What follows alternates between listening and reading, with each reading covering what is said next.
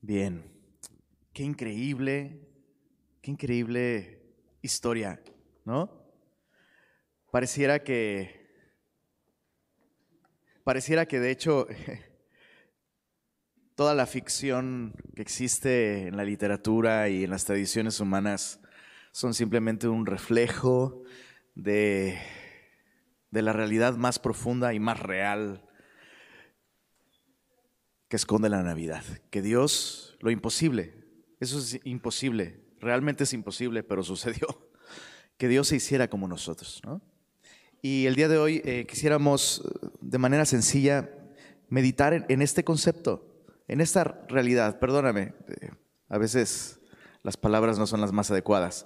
Más que un concepto, esta realidad de que Dios realmente está con nosotros.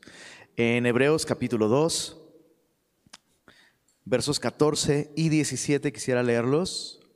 Son los versículos que leímos al principio y que nos ayudan a entender eh, eh, esta realidad de que Dios, al encarnarse, se identificó con nosotros.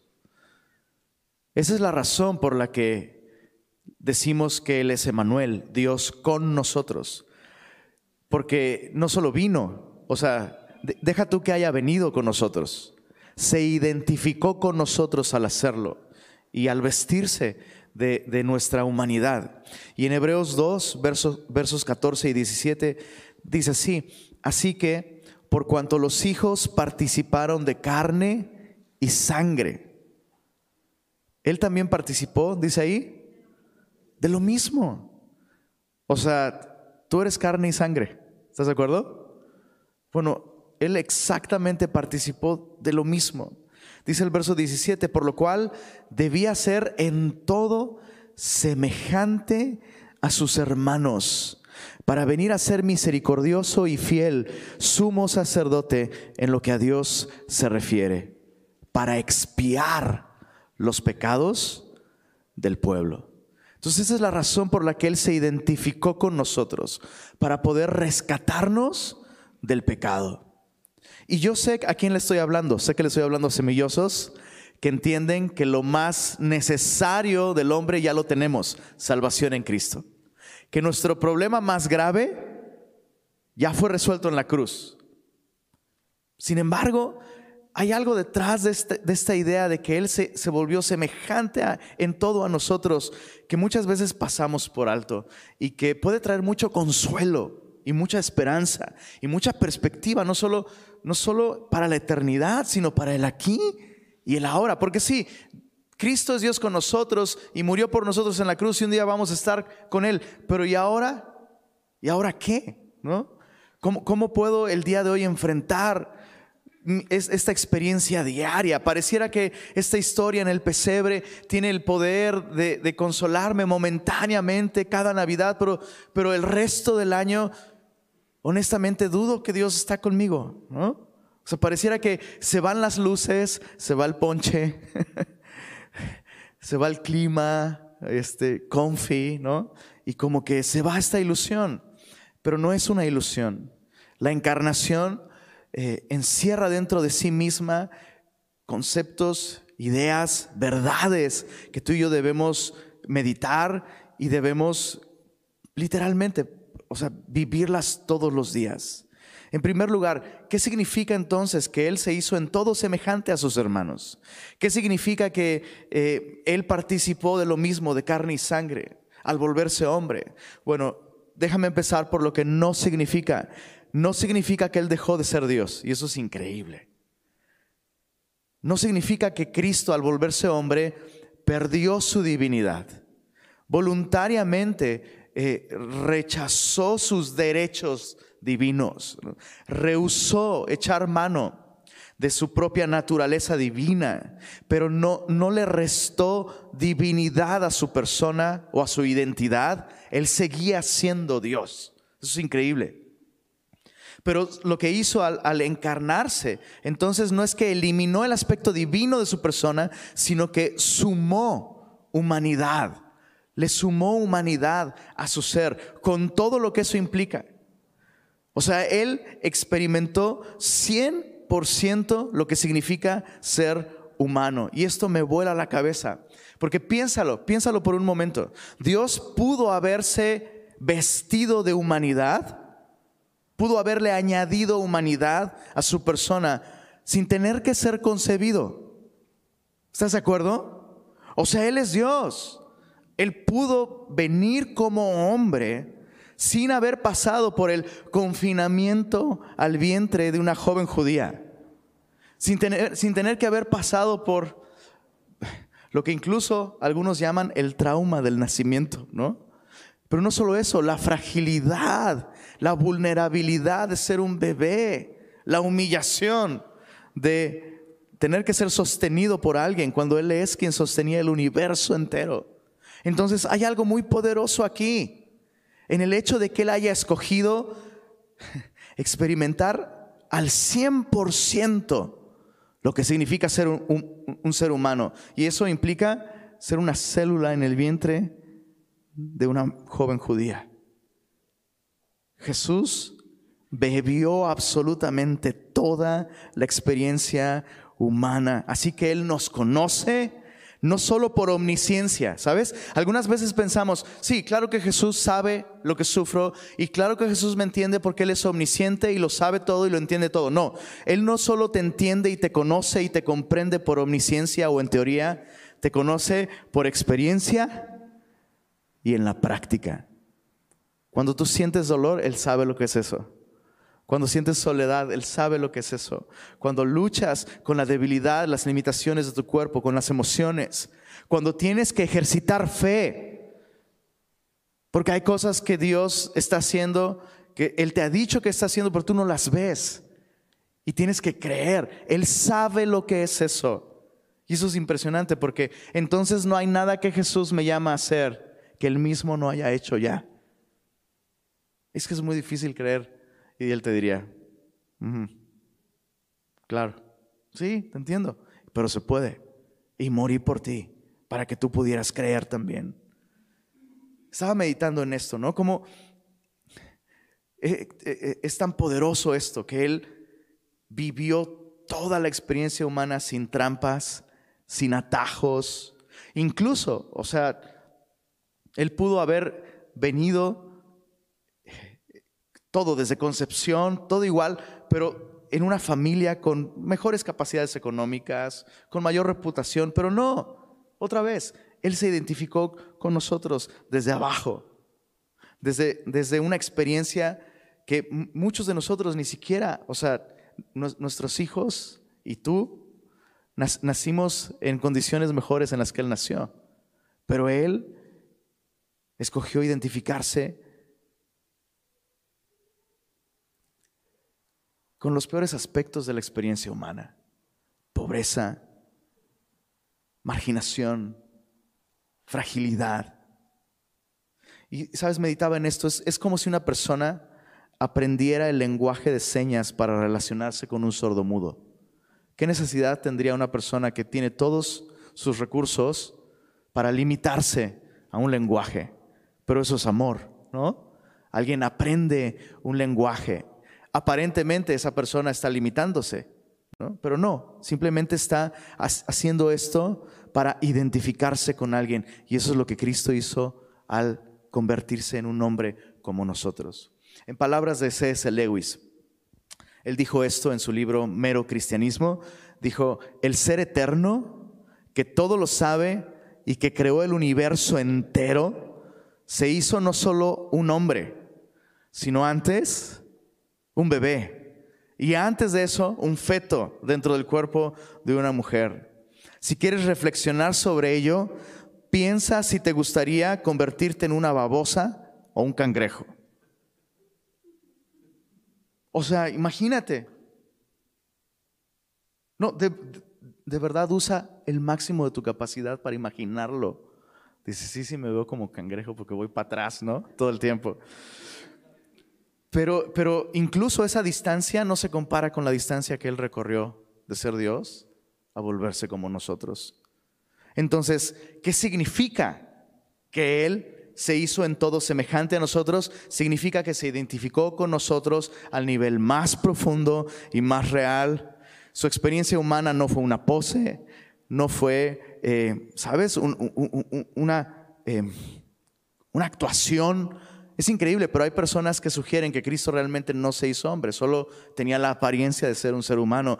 Y a esas personas les decimos, por favor, la Biblia es muy clara al respecto. Se hizo hombre semejante en todo a nosotros. La Biblia describe la experiencia de Dios, escucha esto, de Dios encarnado, siendo tan real en su humanidad, que la Biblia dice esto, Él conoce nuestra condición, se acuerda que somos polvo. Piensa eso, se acuerda. O sea, que tiene que apelar a su memoria. Hoy el Dios encarnado, Jesús, el verbo eterno, puede evocar en su memoria lo que es tener hambre, sed, frío, miedo, todo eso. Ahora, yo solo quisiera meditar en tres aspectos en los que Jesús se identificó con nosotros, como tres categorías, tres, tres aspectos en los que Él se identificó con nosotros y que tenemos que considerar. Se identificó con nosotros al volverse hombre físicamente, emocionalmente y más importante, espiritualmente. Consideremos el primer punto y démosle un traguito a nuestro café o nuestro té. Perdónenme, nunca lo hago, pero... ¿Qué onda? No los veo. En toda la prédica siempre los veo acá. Y ahorita que les digo, ¿qué onda? Salud, no, me dejan solo, no. Ay, sí. Ah, calientito. Bueno, físicamente, eso es increíble. Jesús al volverse hombre se identificó con nosotros físicamente y hay muchas cosas implícitas en ello, ¿no? Ya, ya lo meditamos brevemente, el nacimiento, que algunos incluso llaman trauma, el trauma del nacimiento, el crecer, ¿no? O sea, aprender a caminar, aprender a hablar, caerse. ¿Te imaginas al creador del lenguaje hablando mal? O sea, a aquel que con su voz dijo y las cosas fueron y de pronto pidiendo cosas y no, o sea, su voz no tiene ese efecto, ya. O sea, aquel que creó la mente con la capacidad de expresarse con significados tan profundos, dobles, triples, ¿sabes? De pronto no entendiendo incluso lo que las personas a su alrededor le están diciendo. La adolescencia, qué no manches, o sea, que Dios haya atravesado por la adolescencia, eso es impresionante. Impresionante. Que Dios, eso es increíble, que Dios haya tenido que trabajar. Porque todos esos años de silencio que son, fíjate qué interesante, qué interesante. El mayor tiempo de la vida de Jesús se encuentra en silencio. La Biblia no nos dice mucho acerca de, de esos años. Desde los 12 hasta los 30, la Biblia no nos dice absolutamente nada acerca de Jesús, excepto una cosa estuvo sujeto a sus padres. Y para la tradición judía eso significaba solamente una cosa, que el chavito aprendió el oficio de su padre y aprendió a trabajar. ¡Pum! ¡Qué increíble! ¡Qué increíble! Pero hay muchas cosas que sí son explícitas, ¿no? Todo, todo esto es como implícito y está ahí en la Biblia y si lo meditamos, Detrás de las líneas vemos estas cosas, pero hay cosas muy explícitas que la Biblia dice acerca de su experiencia física. Por ejemplo, en Juan 4:6, la Biblia dice que Jesús experimentó cansancio. Entonces Jesús, cansado del camino, se sentó así junto al pozo. ¿Te imaginas a aquel que multiplica las fuerzas al que no tiene ningunas? Diciendo, ¿sabes? Hasta aquí se me acabó la gasolina, ¿no? Aquí hasta este pozo llegué y no me voy a mover. Vayan por comida, no sean gachos. Imagínate.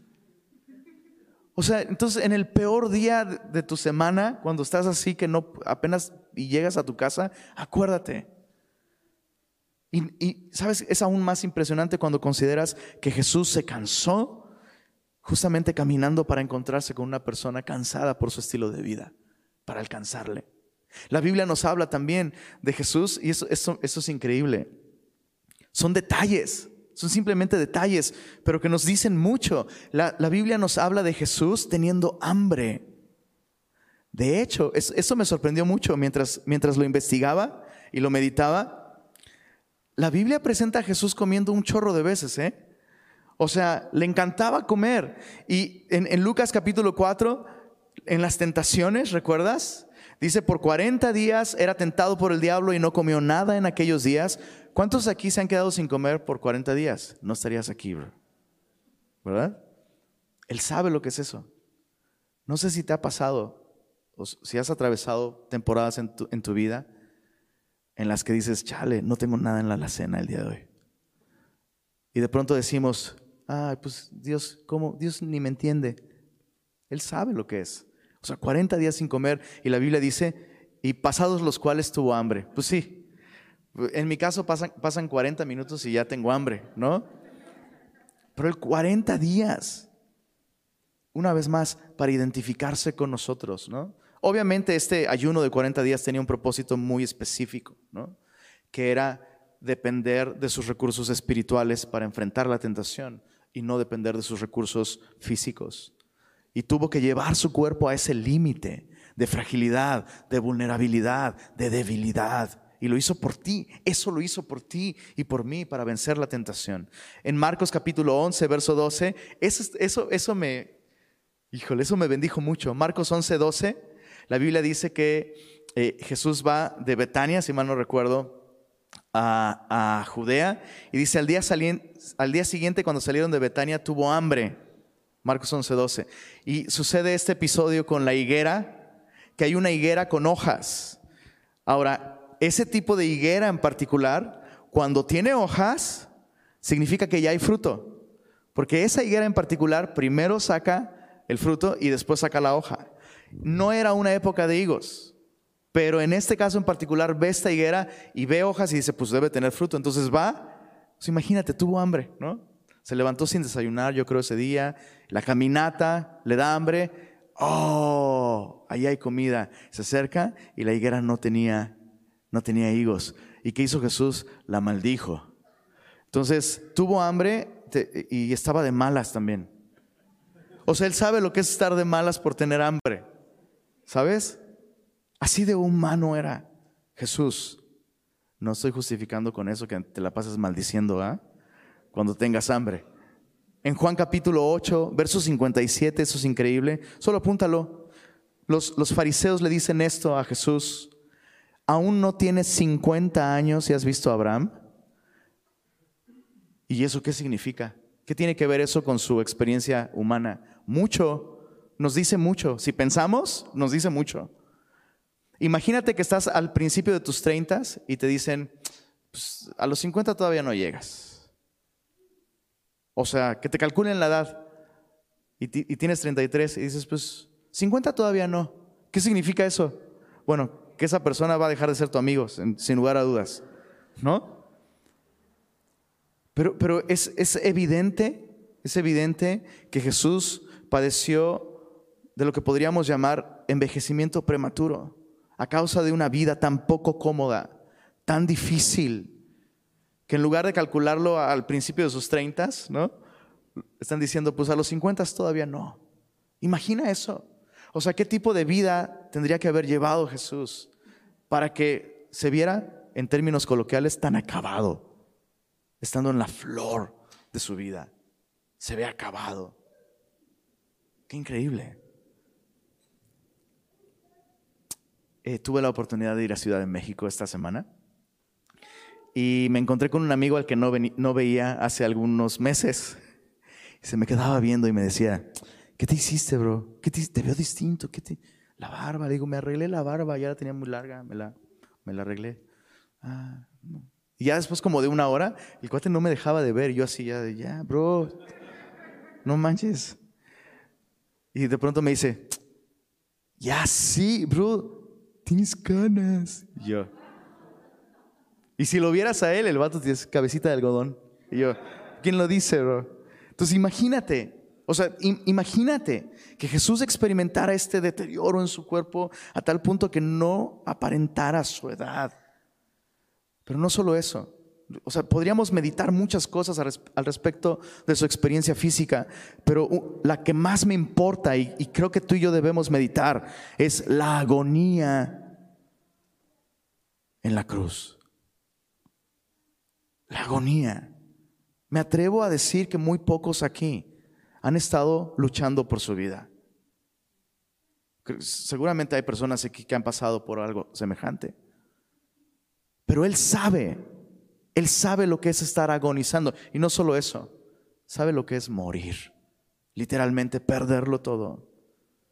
Con, todo lo que implica su agonía en la cruz, que, hay es demasiado. O sea, no, solo experimentó la agonía, es esta lucha por conservar la vida, el aliento, la conciencia. Agonizó en condiciones brutales, en desnudez, siendo rechazado, odiado, objeto de burla. Una de sus últimas palabras en la cruz, tengo sed.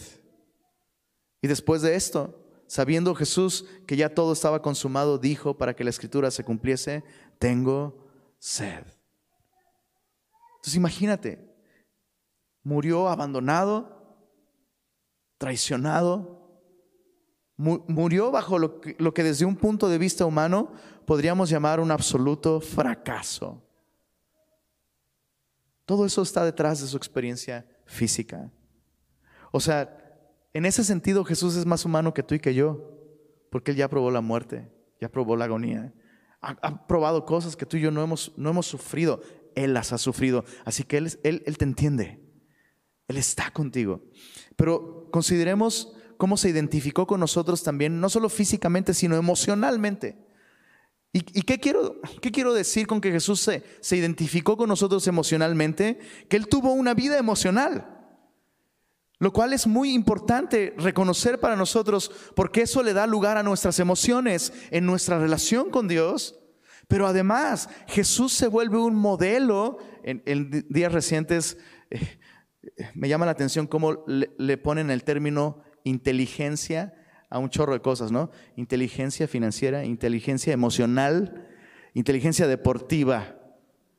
Pues con el último mundial no sé dónde está esa inteligencia deportiva, al menos en México, pero inteligencia, ¿no? Y yo, yo lo que veo aquí en la vida de Jesús no es inteligencia emocional, sino es madurez emocional. Y es increíble. Cuando estudias las emociones de Jesús, ves literalmente, escucha esto, necesitas escucharlo. Cuando estudias la vida emocional de Jesús, ves todo el abanico de emociones que existen en la vida humana. Absolutamente todas, sin faltar una sola de ellas. Piensa en una emoción, Jesús la tuvo. Piensa en un sentimiento, Jesús lo vivió. Absolutamente todos. Ahora, algo que me sorprendió aquí es que la emoción más recurrente que vemos en la vida de Jesús, te va a sorprender lo que voy a decirte. Pero eso es lo que alcanzo a ver hasta el momento. Pudiera estar equivocado, pero quién sabe, no me equivoco mucho. Ah, no es cierto. ¿Cuál crees que es la emoción más recurrente que se describe en la Biblia acerca de Jesús? La indignación, el enojo y la tristeza. Ese espectro de emociones en el que algo te indigna y a la vez te enoja y te entristece. Eso es interesante. Porque normalmente romantizamos a Jesús. Ay, no, él nunca se enojaba. No, nunca veía feo a nadie. Y yo te diría así como, excuse me, ¿has leído la Biblia? Ahora, antes de usar este argumento, porque ahorita sí los vi tomando notas, mira, es de Dios enojarse. ¿no? Estoy siendo como Jesús y me enojo, soy un gruñón, maldigo la higuera, ¿no? No, no, no, no, no, no, no. Lo que me sorprende es que aunque esa es la emoción que constantemente se repite una y otra vez y se describe, a pesar de eso, Jesús sabía pasarlo bien con sus amigos, era divertido con los niños. Y necesitas escuchar esto, Semilla Monterrey. Por favor, escúchalo y toma nota. Jesús usaba demasiado humor en sus enseñanzas con la gente común. Es algo que es algo que nos falta aquí en Semilla Monterrey. Como que no hay mucho sentido del humor. Necesitamos esto.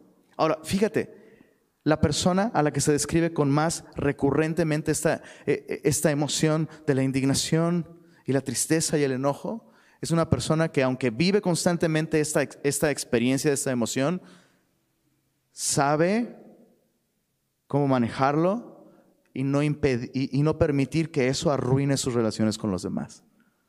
Eso es increíble. Mira, Marcos capítulo 3, verso 5, dice entonces Jesús mirándolos alrededor con enojo y tristeza. Ese es solo un ejemplo.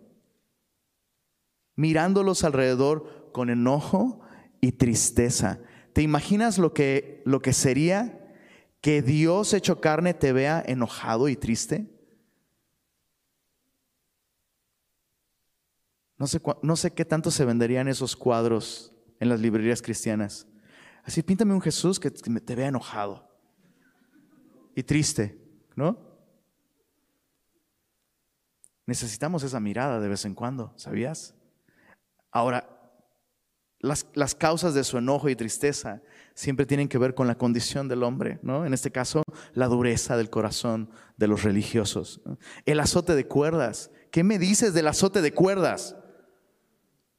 O sea, ¿cuántos verían a Jesús haciendo eso, ¿no? Volcando, volcando misas. ¿Cuántos aquí alguna vez han hecho un desmán así de, ah, ¿Estás listo? Por favor, refresca tu atención porque eso está brutal. ¿Listo? ¿Cuántos diríamos, ¿dónde está el amor? Si viéramos a Jesús haciendo eso. Y la Biblia dice, ese es el amor. Ese es el amor.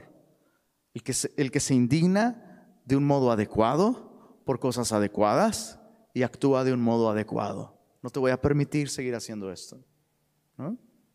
En Juan capítulo 11, versos 32 al 38, no los vamos a leer, apúntalos, medita estos versículos en tu casa, pero vemos las complejas emociones del luto en Jesús. Eso está brutal. Jesús mismo, lo, lo, vemos aquí otra vez experimentando este mismo abanico del que ya venimos hablando indignación, tristeza, enojo. En, nuestra Reina Valera es poco evidente, pero cuando la Biblia nos habla de Jesús conmocionándose, conmoviéndose adentro de sí mismo, cuando ve a Lázaro, o mejor dicho, a sus amigos llorando, a sus hermanas de luto por él, la Biblia dice que él se, conmocionó por dentro, se conmovió, y el término en griego nos habla de una actitud de enojo, de indignación. Al ver los efectos del pecado y lo que la muerte ha ocasionado en la vida de sus propios amigos. O sea, Jesús está a punto de resucitar a Lázaro y se da, se da el lujo, escucha esto, se da el lujo de llorar. El versículo más breve en la Biblia es uno de los más profundos. Jesús lloró y al ver a Jesús llorando, vemos a Dios llorando por la muerte de un amigo. Como cristianos necesitamos esto. Necesitamos ver esto, porque entonces esto valida las lágrimas de aquel que está en luto. Y entonces lo más inapropiado que tú y yo podemos decirle a alguien en luto es, no llores. ¿Cómo? Si Jesús mismo lloró. Así que si tú has perdido a alguien y has llorado y dices, no puedo parar de llorar, ah, me siento mal, creo que soy un mal cristiano por estar triste y llorar, déjame decirte, nada más lejos de la realidad. Jesús sabe lo que es sufrir por la pérdida de un amigo, de un familiar.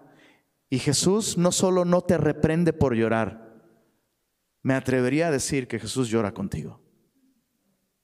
No puedo asegurarlo porque no sé si el día de hoy Él es capaz de llorar, no lo sé. Pero al menos ese día Él lloró con sus amigos, a pesar de tener la seguridad Lázaro va a estar caminando ahorita entre nosotros y mañana vamos a cenar juntos. Pues sí, pero eso no elimina el dolor. Eso no hace menos real la necesidad de expresar nuestra tristeza, nuestro llanto. Híjole, tengo mucho en este punto. Solo déjame ir a un punto más sobre lo emocional, la vida emocional de Jesús. Mateo capítulo 26. Y ahora no se pueden escapar porque Aquí está su comida.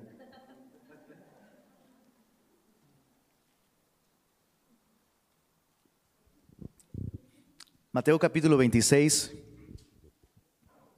Uf.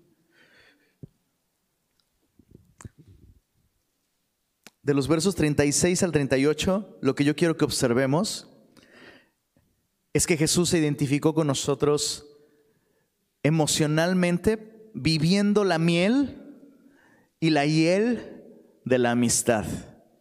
¿Cuántos han probado la miel de la amistad? ¿Sí? Si no has levantado tu mano, vamos a orar por ti. Podemos ser amigos. ¿Cuántos han probado la hiel de la amistad? Qué interesante. No levantaron la mano con la primera, pero sí con la segunda. ¿Cómo está eso? Es parte de, ¿sabes?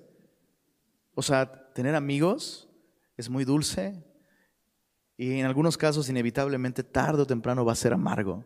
Y Jesús vivió esto. Mira, Mateo capítulo 26, verso 36. Entonces llegó Jesús con ellos. ¿Quiénes ellos? Sus amigos, bro. Esa noche Jesús les dijo, ya no les llamaré siervos, les llamaré amigos. La noche más oscura de su vida, Jesús fue a su lugar favorito con sus personas favoritas, bro. Llegó con ellos a un lugar que se llama Getsemaní y dijo a sus discípulos, sentaos aquí, entre tanto que voy allí y oro. ¿Cuántos discípulos tenía Jesús? Doce, pero en ese momento había solo once. Uno estaba muy ocupado, ¿verdad? El de confianza, bro. Al que Jesús sentó en su lugar, en el lugar de honor en la cena, a su diestra. El lugar de máximo honor, máximo respeto, de mayor confianza. Su amigo íntimo, bro, estaba ocupado traicionándolo. Y él lo sabía todo. Y fíjate qué increíble. La única persona que podría haber dicho, ah, los cristianos, los discípulos, puros hipócritas, me voy de aquí. No lo hizo. No lo hizo. El de más confianza lo está traicionando y estos que están ahí, todos lo van a abandonar esa noche y él lo sabe. Él lo sabe y no por eso se cerró a tener una relación con ellos. Chicos, necesitamos aprender de esto como cristianos. Hay una idea de que ser muy espiritual es valerse por sí mismo. Eso no es espiritual, bro, eso es orgullo, es demoníaco. Ser espiritual implica estar abiertos a la posibilidad de que nos conozcan y de conocerlos de que nos lastimen, de que nos traicionen. O sea, ¿por qué pensamos que tener amigos cristianos va a exentarnos de esto si ni Jesús se exentó de esto? Chicos, ¿qué lecciones tan importantes sobre Dios mostrándonos cómo vivir la vida emocional correctamente? Mira, verso, verso 37. Entonces, ¿cuántos discípulos había aquí esa noche? Once. Todos atentos, ¿eh? Porque viene una bomba. Todos atentos. Llega con los once a su lugar favorito y luego dice, verso 37, tomando a Pedro y a los dos hijos de Zebedeo, comenzó a qué? Entristecerse y angustiarse en gran manera. Entonces va con los once a su lugar favorito, pero entonces los once están sentados y entonces Jesús dice, Pedro, Jacobo, Juan, ¿pueden venir conmigo aparte? Y a ellos les revela de un modo mucho más íntimo cosas que no va a revelarle a los otros. Y si tú y yo fuéramos parte de los, de los otros que se quedan ahí y escuchamos que Jesús está llamando a Pedro, a Jacobo y a Juan, ¿qué diríamos?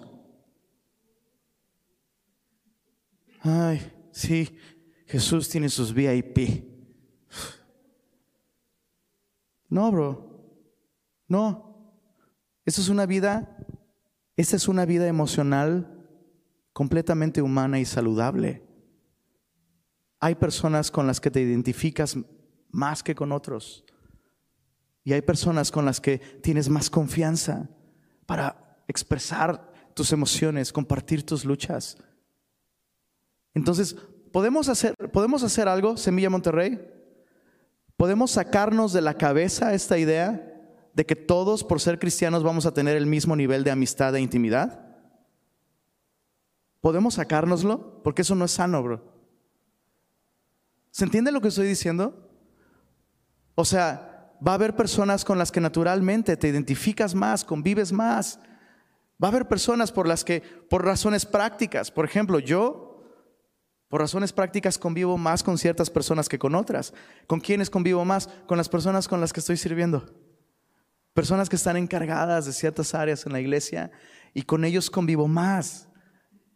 ¿Significa que los amo más a ellos que a ti? La respuesta es no, pero sí tengo una relación más profunda con ellos que con muchos de ustedes. Entonces, este es el modelo, ¿sabes? Para que una iglesia grande se vuelva pequeña. Uno se relaciona con algunos y esos otros con otros. Y todos cuidamos unos de otros. Perdón, pequeño paréntesis. Mira qué increíble. Está bien que te identificas más con unos que con otros. Eso es normal no te, no te condenes, ¿no? Si de pronto dices, oye, pues tengo, tengo como cuatro o cinco amigos en la iglesia y a los demás, pues sí, los conozco y todo, pero pues claro, tienes limitaciones. Jesús mismo nos está mostrando aquí, Él invirtió principalmente en estos tres y con ellos abrió su corazón. Ahora, un consejo, ten cuidado, ten cuidado, sé sabio al escoger esos, estos tres. Sé sabio al escoger esos tres. Bueno, espiritualmente. ¿Qué lecciones? ¿Qué lecciones tan increíbles? Jesús se identificó con nosotros físicamente, ya lo estudiamos, emocionalmente y finalmente, el punto número tres, espiritualmente. ¿Y qué quiero decir con esto? Que que Jesús es un ejemplo para nosotros de cómo ser cristianos. Yo sé que suena raro porque Él es Cristo, ¿no? Cristo es un ejemplo de cómo ser cristianos. Pues sí, porque Él vivió la vida de fe que tú y yo estamos llamados a vivir y podemos vivir gracias a que Él murió y resucitó por nosotros. Jesús experimentó el gozo espiritual. ¿Sabías eso? el gozo de servir a Dios, de adorar a Dios, de ver sus propósitos cumpliéndose en su vida y en los que le rodean. En Lucas capítulo 10, verso 17. Puedes leer todo el capítulo en casa, pero el verso 17 dice, en aquella misma hora Jesús se regocijó en espíritu y dijo, yo te alabo, Padre, Señor del cielo y de la tierra, porque escondiste estas cosas de los sabios y entendidos y las has revelado a los niños. ¿De qué está hablando Jesús? De un grupo de 70 discípulos a los que envió con autoridad para librar a la gente de enfermedades, de opresiones demoníacas, y regresaron con, con este recuento de, estuvo increíble, Dios hizo cosas asombrosas con nosotros, no manches, los demonios, los demonios se nos sujetaban, ¿no? Y Jesús dice, no se gocen de eso, gócense de que su nombre está escrito en los cielos. Y en medio de ver todo esto, ¿te imaginas el gozo de ver que el reino de Dios está extendiendo a través de sus amigos? Jesús se goza en espíritu y dice, este grupo de personas no son sabios y entendidos. Imagínate qué honestidad, qué llevado el Señor, ¿no? O sea, Señor, qué increíble que escogiste traer tu reino no a través de los sabios, sino a través de estos. los niños que no entienden, pero confían. Jesús experimentó el gozo, gozo espiritual. Jesús experimentó la tentación porque fue tentado en todo, pero sin pecado. Jesús experimentó la dificultad, escuchaste bien, la dificultad de obedecer en fe. Y vemos el máximo ejemplo de esto la noche en la que Él fue entregado. Tres veces. ¿Te imaginas? La razón por la que Cristo vino al mundo es para morir en la cruz, ¿verdad? ¿Qué crees? Cuando llegó el momento, Jesús oró tres veces pidiéndole a su Padre que cambiara el plan. Luchó con la angustia esa noche. Luchó con el temor. Luchó con el desánimo. O sea, imagina todo lo que pasó por su mente humana esa noche. ¿Qué caso tiene hacer esto? ¿De qué sirvió venir personalmente? ¿Qué ha cambiado? Dios mismo está caminando entre estas personas y aún estos doce, que son los que están más cerca de mí, no han entendido nada. ¿De qué sirve? ¿Te imaginas esa lucha? Sin embargo, Jesús pudo vencer y obedeció en fe. Pero la identificación de Jesús espiritualmente con nosotros, la raza humana, tuvo su mayor impacto en la cruz. En la cruz, Jesús se identificó con la soledad espiritual, el abandono espiritual, la desolación espiritual, la condenación espiritual que está sobre todos nosotros. Piensa en estas palabras. Es increíble. Dios hecho carne, colgado en la cruz, levantando sus ojos al cielo y preguntando, Dios mío, Dios mío, ¿por qué me has desamparado? Es increíble. El único ser humano que puede realmente decir Dios me abandonó es Él. No estoy diciendo que tú no hayas sentido en algún momento, o tal vez, tal vez recientemente o en el día de hoy, te sientes solo, como abandonado por Dios, desolado, tal vez condenado. El sentimiento de esas cosas es real, pero no es la realidad. Porque Cristo sí fue abandonado por Dios para que tú no seas abandonado. Cristo sí fue abandonado por Dios en la cruz para que hoy tú, tú y yo podamos decir, Dios, independientemente de cómo yo me sienta, Dios está con nosotros. Eso es lo que celebramos en Navidad. Que Él realmente está con nosotros en todos estos sentidos y muchos más que no nos daría tiempo estudiar el día de hoy. Pero quedémonos con esto, la única manera en la que el hombre podía estar con Él, porque Él está con nosotros, ¿no? Ya lo dijimos, pero la única manera en la que el hombre podía estar con Él era justamente que Él hiciera esto, que Él se identificara con toda nuestra experiencia humana hasta el punto de cargar nuestro pecado en la cruz. ¿Por qué no terminamos celebrando, celebrando este hecho maravilloso de que el verbo se hizo carne? La noche en la que Jesús fue entregado, una vez más, comiendo con sus discípulos, con sus personas favoritas, Jesús estableció este memorial, la cena del Señor. Jesús quiso instruir a sus discípulos para que perpetraran esa costumbre de recordar su encarnación. O sea, que Él está con nosotros, ¿no? Con elementos tan ordinarios, con elementos tan comunes. Siempre, pienso en esto, ¿no? Como el, pan es tan universal, ¿no? Y que Jesús escogiera el pan y el fruto, el jugo de la vid, como elementos para recordar que realmente, realmente se hizo como nosotros.